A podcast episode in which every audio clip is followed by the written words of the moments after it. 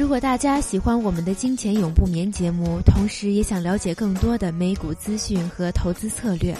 欢迎大家来关注我们的微信公众号“浩林资本资讯”，浩浩荡荡的浩，甘霖的霖，谢谢。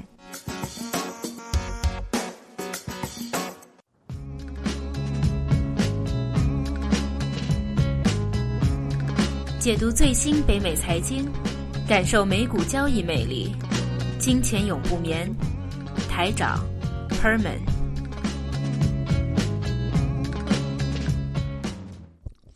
OK，欢迎大家收听十一月二十一号的《金钱永不眠》节目。Herman 你好，你好，台长。我们又都呃要到一周的我们北美财经啊。那我们今天第一个话题啊，是先说中国啊。虽然说我们的节目是北美财经，但是就是因为中国的一个减息的一个情况，好造成了股市的话推高了，又创新高了。那这种创新高的话，当然了，我们看，比如我平常按照过去两个礼拜，它是如果以美股来说的话，它每天创新高都创一点啊、两点啊。S M P 指数来说，那如果刀重视来说，每一天都是十几点，或者二十来点啊，创高了以后马上就回来，那这种反而比较健康一点啊。相对在整个的呃现在在造顶的一个形式来说，那如果今天又一下子突上去的话，那可能就加速了这个顶的一个情况出现。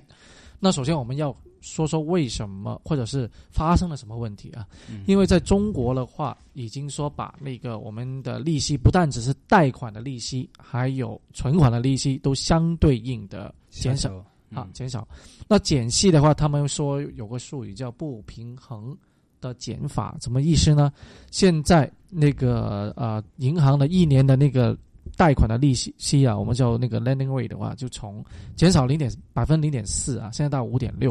就是说只是那个差额啊是那个幅度减少了零点四个 percent，OK。但是如果是存款的话，就一年的存款现在就减到二点七五，那减多少呢？今天减了二零点二五，因为通常的话，在北美很多都是一个比较平衡性的一个意思，就是说，如果你贷款的利率。减多少存款的话，大概就相对应就差不多是这个多少。但是如果是像这种在国内这一种的话，就比较有一个不对称的情况出现。但是也不是第一次啊。那中国的上一次上一次的呃减息的话是二零一二年的中期时候。那这一次减息的话，那当然给市场就有个预期，说会不会中国又印钞票？好，那其实央行的话，中国央行出来已经说了。这一次没有一些的呃货币量化宽松的量化宽松情况，因为如果啊减利息的话，很多时候，譬如说啊之前今年有一次欧洲，因为欧洲的话啊在六月份的时候说有个减利息、负利率之类的啊，一下子把欧洲股票哈股票市场也有一个推高的一个作用，因为你利息减少了，那就增加第一个啊企业的话就借钱。那第二个的话，很多的投资者就觉得，哎呀，减利息我我还存钱没用，还存钱也好，做其他的一些储蓄都好，没什么意义嘛。那就钱去哪了？那去投资了。那投资资本市场啊，啊，或者是去做融资啊，做其他的一些相关的金融项目，也总比放在银行要好很多啊，对吧？那现在这一个的呃利息差额这么大的话，其实我们都在看，因为中国啊，好像出了一个叫国金九条。新国经济什么时候出的？是啊啊，十三中全会，十三大中全会以后出的一个新的一个金融，有个新的框架，就未来中国国内的一个发展啊。那第一个，那第二个的话，其实之前他已经把取消了一个我们叫做啊银行的存款利息，就是啊你各各个银行可以有一定限度的啊去决定自己的贷款利息，对吧？那这个就是说明国内想做一个叫做利率的市场化。嗯，那这种的话就比较越来越向国际靠拢，因为基本上在北美都是利率都是散化，每个银行都可以不同的，对啊，对吧？那现在他们国内做一一系列的措施，当时想啊一个金融改，我们所谓啊，因为啊习大大都说了要做一个金融改革嘛，对吧？那这一种金融改革，它是一步一步慢慢的来啊，也不会有一下子有什么太大的一个转变，但目前以像。现在来说的话，为什么今天国内会讲一啊把那个利率调低的话，其实有三个可能吧，我们可以组织一下。第一个的话就是把真正的贷款流入实体的一个经济上面，因为以前就算怎么样贷，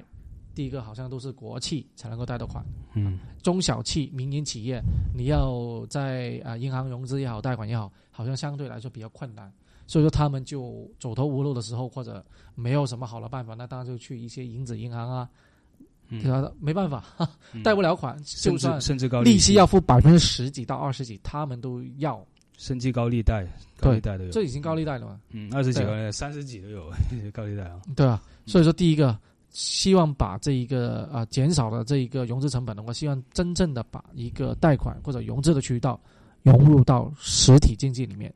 那第二个的话，就是想把那个储蓄的那个利率调低，贷款的利率调低那，希望把那些存款流入资本市场。嗯啊，因为你现在啊、A 股虽然说已经啊 破了两千四啊，是一个不错的一个开始，但是来说的话，总体大家对中国股票应该都 A 股的信心来说，应该 其实我觉得我在恢复当中，我对 A 股的信心在恢复当中。对。那当然了，那我们一直在说像沪港通也一样，没错。啊嗯。沪港通其实在啊十七号出来以后嗯，啊，每一天基本上人民币的那个限的那个额度都差不多满了，都用满的，基本上哈、就算不满都基本上头几，天很快就满了，对。但是 反正看广港去香港那个，去香港就比较麻烦了。嗯，啊。对，那所以说一有一些的比较极端的香港人，当然他们就说这次又是就有会圈钱了，就是说又来救用他们的钱来救这个国家了之类的啊，那我们就不说这些了。这这不用说这些啊，但是的话，就无论怎么样，好像啊、目前从市场的话，A 股要比港股吸引力要大。原因之前分析过，啊因为要买港股的人一早就买了，一早就是开好账户，嗯前几年前十年以前一早就各种用各种方法在香港已经买好了。第二个的话，就是因为税务优惠，因为嗯之前的说那个资本增长率，就是说啊那个资本增值税。税率嗯。啊，增值税他们叫国内叫增值税。嗯。啊啊，我们叫 capital gain tax 啊。那如果是这样子的话，你三年以内好像不用付税，就是说如果你在国内买股票，你赚了钱还可能要需要打税，但是如果你通过沪港通这样去买 A 股，虽然你把那个钱好像绕了一圈绕了一圈，嗯但是你有少了个税，对，是吧？而且现在 A 股大家看到它明显就到了触底要反弹一个地步嘛，那所以的话，大家这样回去的话，它增值了，你又免了增值税，那这个是非常实惠的一个。因为通常啊、呃股票的话，应该是跟整个经济体系的话是一个挂钩，就是说有个成一个正比的。对，而且另外一个东西我在看的话，就是看香港一些业内人士对这个沪沪港通的分析，他们是也是它它其实是一个呃，他是看了两边的投资者，尤其散户为主的投资者的反应嘛，就一些评论。啊、散户如果香港这边的散户大部分大部分觉得哇，中国的股票很大部分就水分很多，因为香港来说监管是很国际化了，它就比较正规的。但大陆的股票假的，或者他做假账或者用别的东西的方法太多了。比如说，其中一个例子就是，呃，有一段时间，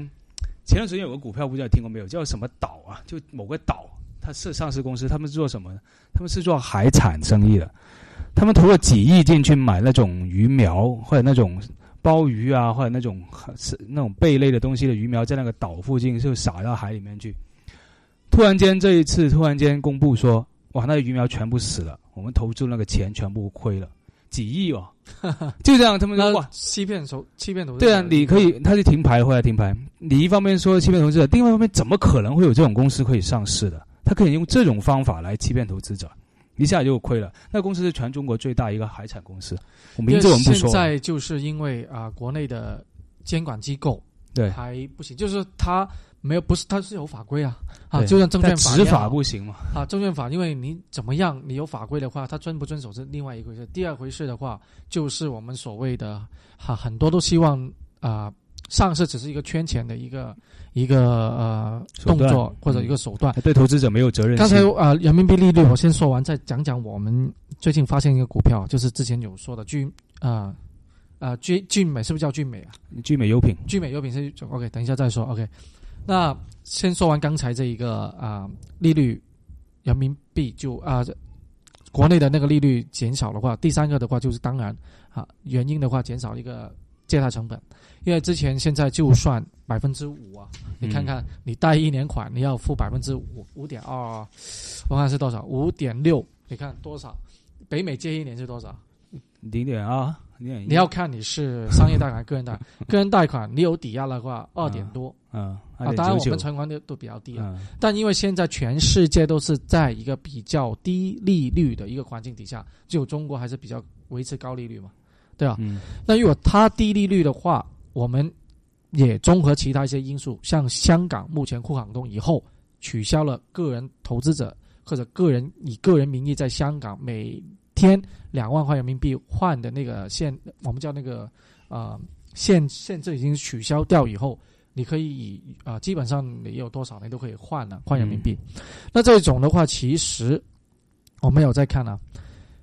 会不会是大家想把真正的我们所谓的想向投资者要逼或者驱使投资者去投资国内的市场，比如说股票也好，市场或者其他的一些理财产品啊，或者其他的一些金融渠道。好，嗯，因为我们要在还在看啊，现在美国。或者北美啊，美国、加拿大，通常以美国为主啊，都在讲一个就是加息的问题。现在都是炒这个东西嘛，嗯啊，那中国的话现在是减息，嗯，那是不是中美的那个利息差额就扩大变小，扩大了，扩大了，扩大一个加一个小嘛，啊，对吧？没有，你看数字好像是越来越靠近了，因为对对对，我这个意思。但是如果你是从另外一个角度，息利息差的话，一个是缩小那个差哦。一个是缩小，一个扩大，那利息差就。你是说每个国家各自那个存款跟贷款的利息差，是不是这个地方缩小了？呃，可以啊，或者是这样子理解，不要说利息差，你就说一个很简单的，就美国加息，中国减息，就这样子。你不要看那个差额，先看这一个。那如果从简单的经济学，因为大家有读经济学的话，就知道啊，你利息增高，那肯定会吸引一些啊啊会去买它的货币，货币会加强嘛。嗯。对吧？那美金所以说现在一直在强的话，就是炒这个加息的这个这一个的啊趋势。那你利息变低的话，人民币可能开始会贬值，或者第一个、第二个的话，可能贬值了以后，大家就觉得，如果你股票市场是不是变便宜了？因为外国的资金，外国资金的话，那是不是可以考虑 A 股？对啊，这个也去买一些 A 股。对对对。第一个呢，第二个的话，如果你存储啊，我们叫 saving rate。储蓄率也低的话，那大家也驱使一般的投资者或者一般的做储蓄的那批就不存钱，不存钱去买投资啊，买理财产品，做什么其他东西，嗯，也去把这个金融市场像搞得好一点点，或者搞上去，因为之前的话都是低位嘛，嗯啊，对吧？那把这个投资欲所提高，啊，那这样子的话，如果作为呃中国经济的话，首先它有人民币啊这样子的啊。如果真的是有限度的贬值以后，虽然对它会有作用，但是因为它就损失了一些外汇的，因为它之前持有一些美元啊或怎么之类的。好，那现在它的啊汇率如果真的低下来，但是没办啊没关系啊，因为它有一些投资，把整个经济啊或者找金融体系的话重新的搞上去，它也可以在那里面做一些利润，因为国家有很多东西都投资在国企啊一些其他的地方了。嗯啊，对吧？那现在他就开始慢慢的有些动作出来，希望把整个啊，做啊讲的讲的简单一点，就把 A 股开始推上去，推上去。但是有一个就是说，中国的经济，李克强总理都说了，现在改革的话，改革前几年是很痛苦的。嗯啊，今年保七点五不都不知道能够保得住。好感觉已经痛苦了一年了嘛？那明年的话可能会更加痛苦。第二年，因为明年的话已经出来说全球啊都要衰退了。啊，经济的话相对来说比较麻烦一点点，嗯，对吧？那所以说今天其实虽然说中国的利息差啊推了北美的股票上去，其实还有其他的我们叫大宗商品的也推上去了。嗯，啊，今天是有个例外，之前说美黄金美元啊涨。啊，美元升值的话，通常大宗商品的货币就黄金跟石油就跌都会下游，嗯，因为他们是以美元计价的话，他们的关系是一个成反比的关系。对，但今天就有个例外，说美元跟大宗商品都同时上涨，这是为什么呢？这是第一个，就是因为人民币这样子的把利息减下去，那就可能造成了人民币的一个啊，我们所谓的宽松，嗯，啊，宽松的话，那因为知道现在。全球啊，对于铁矿、铜矿、煤矿，谁是最大使用者？中国嘛，就中国。那这样子市场的解读就是说，如果中国把这个利息减少，会不会再有一些的量化宽松或者其他一些政策出来，嗯，刺激经济？一刺激经济，就代表对这一种大宗商品的需求量就要提高了。嗯，啊，那所以说就整个的市场，你看一个动作就总把整个今天北美或者啊全球一些全球的一些经济嗯，或者股票市场、证券市场、大宗商品的一些市场嗯就搞了一搞啊。甚至到礼拜一的话，看看到时候 A 股，我觉我觉得都会有一个反应。对，还有一个东西我刚才补充一下，因为我还没有说完国内那边的反应。国内对于那个粤港通的反呃沪港通的反应嘛，国内投资者就觉得有的很多人就觉得哇不行啊，我们说香港的股市百分之八十七八十以上都是 institution 机构投资者，对他们的术语来说，就是都是庄家盘嘛。他说：“哇，那我们打国内庄家都打不过了，还要跟香港的庄家、国际庄家打，那怎么打得过？那这个明显就是一种很落后的一种投资观念嘛，嗯，就觉得哎呀，股票是一个变成一个零和游戏，就是不是庄家赢就是散户赢，不是散户赢就是庄家赢。但其实不是嘛，其实跟真正的一个完整的一个股票一个股票市场，其实是一个共赢，可以是做到共赢这个状态。就机构投资者跟个人投资者，机构投资者越多，其实对于整个股票的稳，整个股市的稳定。和发展其实反而是有好处的，因为机构投资者是他们持仓比较比较稳定，之前做的是 research 比较完善，所以而且出了问题他们不会马上减仓，它其实对整个市场是稳定。但是国内的人就还是保持那种心态，就觉得哇，庄家跟我们打，我们输肯定打不过庄家，所以不敢去香港投资。所以这一点也一方面说明了国内的散户或者国内的投资者的这一个观念。其实也可以借助这一次沪港通，也应该是有一个提升，所以是有这边这方面的意义嘛。，OK，那讲完中国啊、我们讲一讲日本了。因为日本最近过去一周的话，也对整个的呃全球的金融体系啊，虽然没有中国这一个体系这么，你其实它自己国家的政策其实是很重要的啊，但是的话是中国只是减一个息，已经对全球的一个今天的一个啊股票市场有个波动，但啊日本的话相对来说就比较麻烦一点，因为他们已经技术上进入一个叫衰退。哈，什么叫技术上衰退呢？因为从字面上看啊，确实是因为它第二季度啊，它的 GDP 增长是负七点三，嗯啊，但是很奇怪，它的那个啊 第一季度啊，它是增长了六点七，所以说一个反差是非常大的一个反差。为什么发生这种事情？安培经济学之前他说安培三支箭啊，嗯，第一是印钞票，第二个就是销售税。那销售税的话，他之前从年初的百分之五已经提到了百分之八，那他本来说要把百分之八再提到提高到百分之十，哇！但是现在的话就是说，因为啊这个效果出来了啊，嗯、因为大家没有去，因为之前已经日本的经济过去十几年这么差，大家不想太多的去消费。嗯、第一个，商家也不敢抬价，嗯、你一抬价就更加没有人来消费。那这样子的话，他如果把销售税再提高，那是不是更大家的消费欲就更加的低？有时候发现这一种问题的话，他们就现在就把这个销售税延迟到明年。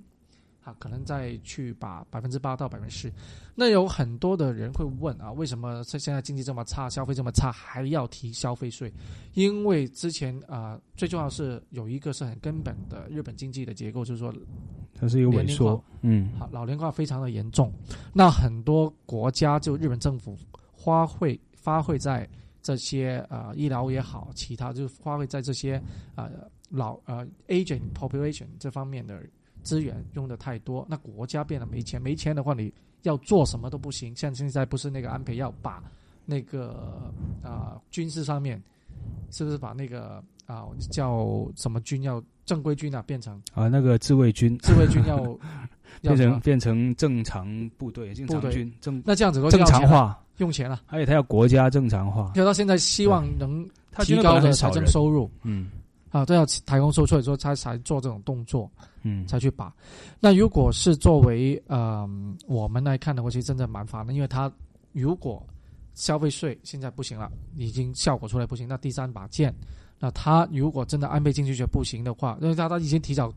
提早那个大选了，因为现在民调说有百分之四十的一个支持率，因为安倍一上场是百分之六十，现在就百分之四十哦。啊，但是现在说，因为是他的对手，就是那个叫做啊，好像是自民党啊，民主民主党，民主党，他现在是自民党，民主党的话是一盘散沙，因为他现在又有作为啊一个重新选内阁的话，可能对他以后推行更加的安倍经济学会更有用，所以说他就解散他的国会，要重新选之类。那他的一系列的动作都是为明年做一个准备。但是我们前几个节目啊，前几周的节目一直在说日本的经济真的是 dying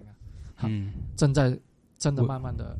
失去。对。而且这今天也是日日元对美金也破了记录了，到一一七了。啊，没有，之前去到一一九一九啊，但是但是呢破不了一一二零啊。这最近但我但我前几个我们上个礼拜讲还是一一四嘛，现在到一一九了，那的确也是贬值的非常厉害。现在节目结束前回到俊美的那个，因为今天看了一下，其实我没有看他分析报告，为什么会发生这个问题？今天是基本上去到十九块，最高是四十几啊。大概是在六月份、七月份的时候是四十几，现在十八。今天因为我就想一下，这种呃电商啊，其实它好像这种公司的话，只是卖一个就是说化妆品吧，比较单一的一点点的一个呃平台。因为它如果你问它跟呃不要说京东了，就我们一直在说那个 VIPS 唯品会，唯品会好像有点相似，但唯品会为了好像像服装啊，还有其他多一点，多样化一点，多样化一点点。它的话只是在啊。一个化妆品方面，而且他公司成立了好像真的没几年，对，而且背后的推手是天使投资，嗯，那这样子的话，因为这种天使投资基本上它都要很短时间以内需要有回报。大的回报，肯定是把它推上做一个 IPO 上市之类的。那现在就感觉有点像啊。啊，不用我也不好意思得罪别人，但是无论怎么样，有点不妙，好像有点不妙。但是我们会基本上我会跟进这些股票，对它国内在